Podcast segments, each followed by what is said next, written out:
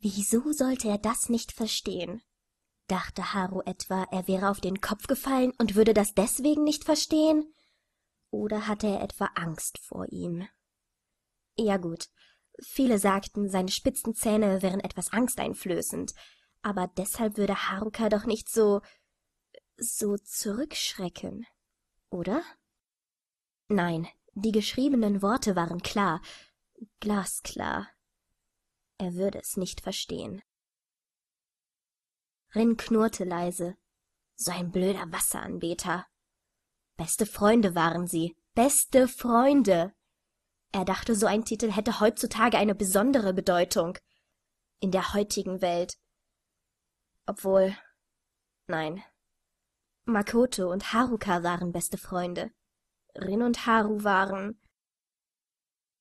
Ja, sie waren Freunde. Einfache Freunde. Keine besten Freunde. Okay, jetzt deprimierte sich der Rotschopf doch tatsächlich selbst. Rin seufzte und ließ sich rückwärts in die ganzen Herbstblätter fallen. Ja, die Männer, die alles zusammengekehrt hatten, taten ihm leid. Jedoch war so ein Haufen aus alten Blättern und Geröll schon zu seiner Kindeszeit bequem gewesen.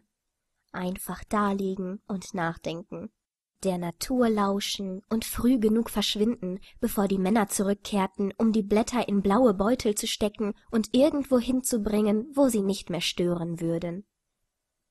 Der Sportschwimmer hob den Brief an und sah auf die fein geschwungene Schrift, Damals hatte Haru das nicht geschrieben. So schön war die Schrift des unscheinbaren Jungen nicht im Kindesalter gewesen.